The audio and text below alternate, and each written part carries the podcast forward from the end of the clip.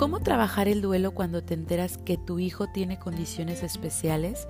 ¿Y cómo conectar mejor con tu hijo o hija con capacidades diferentes? De esto y más hablaremos en el episodio de hoy aquí en tu programa El arte de soltar. Bienvenidos. Las personas con capacidades diferentes son aquellas que tienen deficiencias físicas, mentales, intelectuales o sensoriales a largo plazo que en interacción con diversas barreras pueden obstaculizar su participación plena y efectiva en la sociedad en igualdad de condiciones con los demás. Recordando también que es el duelo, es un estado emocional completamente natural que sentimos cuando perdemos algo. Ahora, el tema del día de hoy, que es el duelo por un hijo con capacidades diferentes, es un tema difícil, ya que no estamos acostumbrados a platicar de ello durante el embarazo. Si existiera la posibilidad de que esto sucediera. Tal vez se pregunten por qué hay un duelo cuando tienes un hijo con capacidades diferentes. Bueno, esto es porque llega un hijo justamente diferente al que te esperabas. Esto es inevitable, ya que todos los padres se imaginan cómo es que va a ser su hijo casi casi desde el momento en el que se enteran que van a ser padres. Se comienzan a crear expectativas, como imaginarse escenas a veces súper detalladas de cómo va a ser la vida con ese bebé, en qué carrera va a estudiar, se imaginan bailando el día de su boda, cuando ni siquiera nace. Y en muchas ocasiones ¿No se ponen a pensar en qué pasaría si naciera con una capacidad diferente? Pero ¿qué pasa cuando se enteran que vienen con una malformación o nace y lo ves diferente? Tal vez no sostiene su cuellito, pasa el tiempo y no habla. Empiezas a compararlo con otros niños. Cuando empieza ese estrés de que algo no está bien con el bebé, y tiene una capacidad diferente, todas esas ideas, esas expectativas que te habías creado se esfuman. Es un sopetón para la mente que todo lo quiere controlar, que todo quiere anticipar, que todo quiere planificar. Es una pérdida ya que perdiste al hijo que te imaginabas, al hijo que querías y ahora viene el hijo que es, muy diferente a las expectativas que te creaste. Esto es difícil porque la distancia entre lo que se esperaba y lo que hay puede llegar a resultar insoportable por insalvable. Aquí es donde comienza el duelo.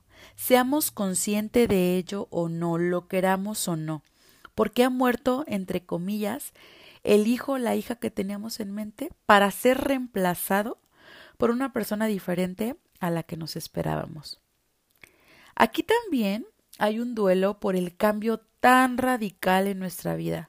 Este es un duelo que si no se trabaja se puede arrastrar de por vida y se puede llegar a convertir en un resentimiento muy profundo hacia la vida.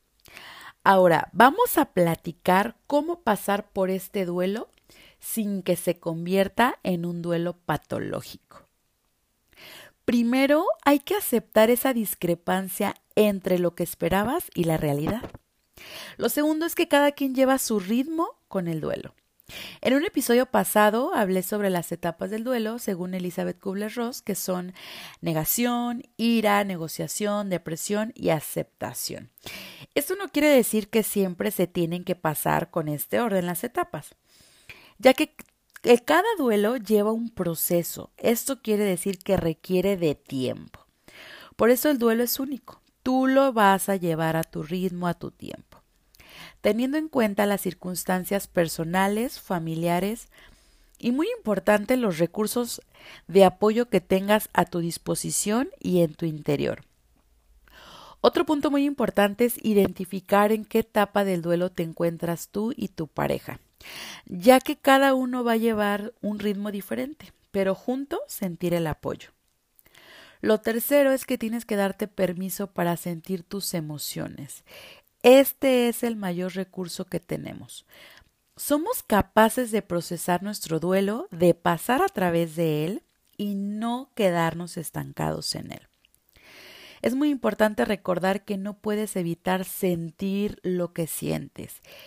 Y todas las emociones, escucha bien, todas tienen un mensaje para nosotros. No hay emociones positivas o negativas, todas son válidas. Algunas son más difíciles de sobrellevar que otras. Tal vez puedes pensar que no vas a poder con ellas, pero las emociones solo son peligrosas cuando se reprimen o se niegan, porque quedan ahí en nuestra psique, se vuelven inconscientes y desde ahí nos pueden controlar sin que nos demos cuenta. Por eso, es fundamental que te des permiso de sentir eso que sientes. Sé que a veces se reprime al máximo todo aquello que nos duele y esto es una reacción común. Pero es importante que sepas que nadie se muere de dolor emocional. Más bien del dolor emocional no sanado, que se puede convertir en dolores físicos o en enfermedades físicas o mentales. Y la única manera de sanar ese dolor emocional es aceptarlo y pasar por él. Por eso es muy importante pedir ayuda de un ser querido y mejor aún, de un profesional.